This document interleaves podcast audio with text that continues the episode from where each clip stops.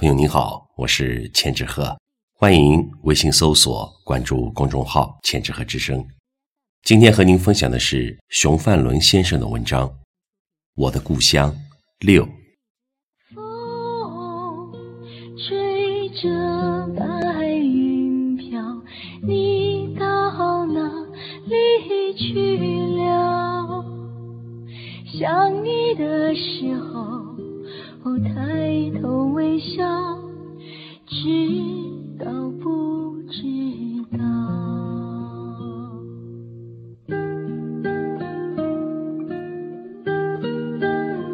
至于每年的重要节气，像春节、元宵节、清明节、端午节、中秋节、重阳节、过冬、腊八、念四夜、除夕等，均有各自独特花样的节日食品和风俗习惯。现在回忆起来，不仅许多是大人们津津乐道的，更常常是小孩们最开心的时刻。在美国，看到他们的圣诞节、感恩节等十分隆重，但当年我们中华民族的这些传统佳节不比他们逊色，很多超越他们。很可惜，这些传统习俗虽然近些年恢复了若干，但不少已经作古了。这里略举几个节日，了解当时我们家乡的。古风习俗，记得中秋节傍晚，朗朗浩劫的明月当空，月下会有各种乡间风俗，吃月饼、赏月，这是最普通的。每家各种不同的供月食品琳琅满目。我家在家境富裕时，常常是姑妈们搞了满桌的贡品。除了各种花样的月饼外，还有用茄子做成的玉兔，茄子的一头两边插上火柴棒作为兔耳朵，再用什么瓜子镶嵌，形如玉兔的眼睛，再加一个小尾巴，真是栩栩如生。小孩们月下成群结队，到处赶热闹，躲猫猫，老鹰抓小鸡。嬉笑玩耍，至今想起来，依然回味无穷。河里放荷花灯，夜间的烛光在美丽的彩色花瓣里忽隐忽现，意境迷人，令人流连忘返。共月后，有些要玩一种叫“掺灰堆姑娘”的节目。在一个竹匾子里撒满厚厚的锅糖灰或者香灰，两旁站着两个妇女，手抓住一支细长的竹竿，中间绑一支铅笔或者细杆。有人嘴里许着愿，突然，这个两手牵着的杆子居然不由自主地走了起来，在灰匾里画着图案或者字来，对许愿。给予相应的回答，每次的答案都会引起在场的人们的轰然大笑。至于其中的奥秘，至今仍是个谜，因为它毕竟需要这两个抓杆人要绝对的意识一致，才能画出像样的图案或文字来呀。春节不用说，是乡间一年中最隆重的节日。进入腊月，人们就开始忙着过年了，打扫卫生，购置年货。越临近年关，越是忙得不亦乐乎。不论是商家还是农家，虽几家欢笑几家愁，但不管怎么样，大人们总是尽量要让孩子过上一个快乐年的。腊月的习俗很不少。过冬又称过小年，是很隆重的，全家人都要回来，煮团圆，吃馄饨，一般是挺讲究的。腊八要吃腊八粥，粥里放着各种五谷杂粮与芋头、山芋等，比今天的八宝粥要花样繁多了。念四夜送灶菩萨，简称送灶。往日都是土砖砌成的锅灶，燃烧麦草或稻草等。百姓家在灶头上常常要供奉一尊菩萨，就是灶家菩萨，又称灶老爷。这一天要送他上天庭去汇报这一家人的好事，然后年三十那天，主人又要接他下凡来，这就常说的上天宣好事。下界保平安。除夕夜是最忙碌的时刻，下午经过菩萨和祖宗，全家人从老人到小孩，三代或四代同堂坐在一起，团团圆圆、热热闹闹的吃着年夜饭。平时艰苦节约，这时一定要让大人小孩心满意足的吃好。敬酒声、祝福声，伴随着外面的鞭炮声，如梦幻一般。饭后，忙着张贴对联和年画，再把庭院前前后后，包括街面，都要打扫得干干净净。接着就是打屯子，在一个圆圆的荷包里装满白石灰，在屋前屋后的地面上打下一个圆圆的白色屯子。它象征着来年五谷丰登，财源茂盛。完毕就是长辈给晚辈发守岁钱，又叫压岁钱了，那可是小朋友们最兴奋的时刻。然后就是穿上新衣，整夜不眠的守岁。年初一大清早，则是满街的人来人往，川流不息的拜年祝福，新年快乐。恭喜发财！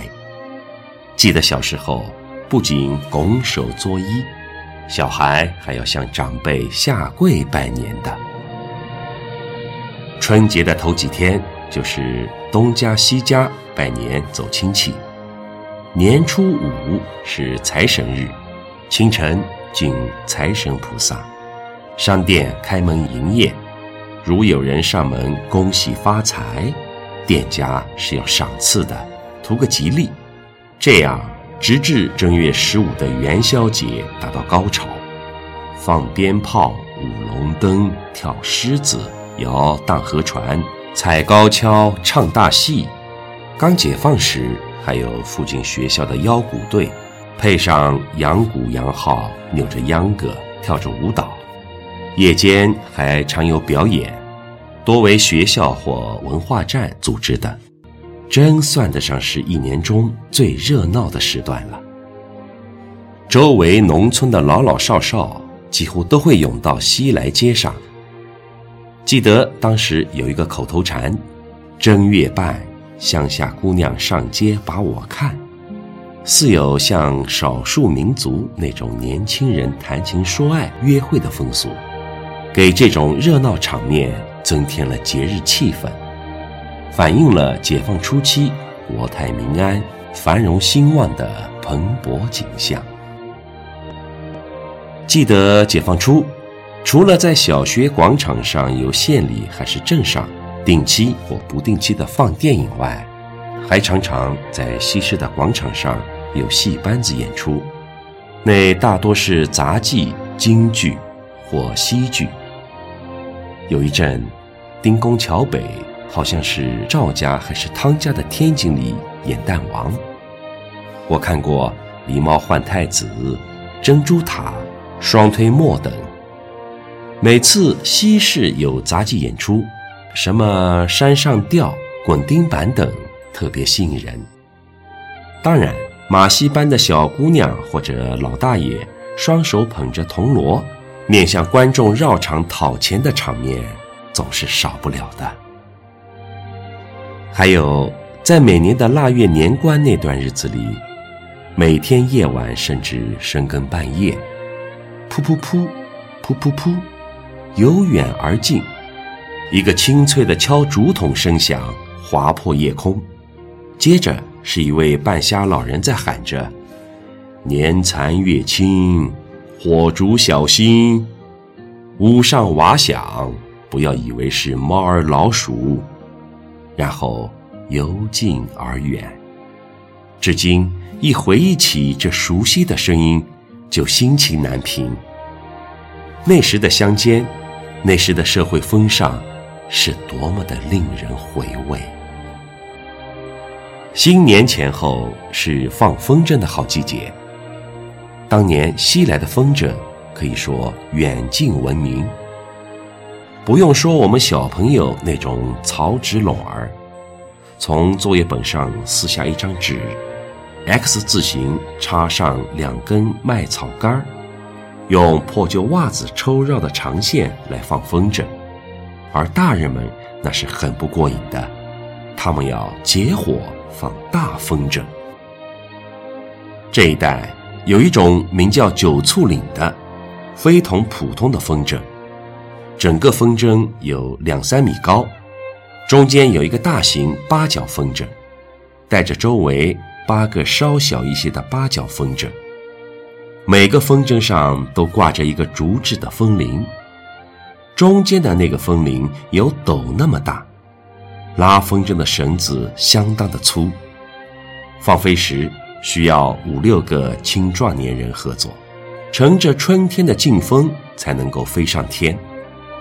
那九个不同的铃声在高空大合奏，方圆几里路赤声轰鸣，犹如春天里的畅响曲。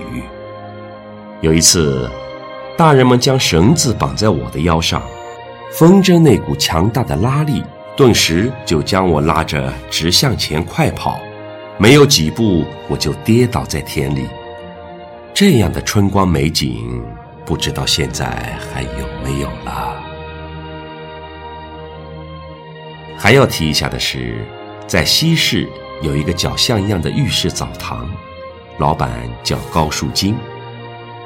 冬天尤其临近年关，这是人旺的场所，四乡和街上的男人们来此洗澡、修脚、按摩，很多人一个冬天。也只有那么一两次光临，有些人是趁着赶集来驱逐一身的污垢，也借此轻松一下。记得澡堂里有搓背的，跑送毛巾的伙计们甚是忙碌，那真叫跑堂的。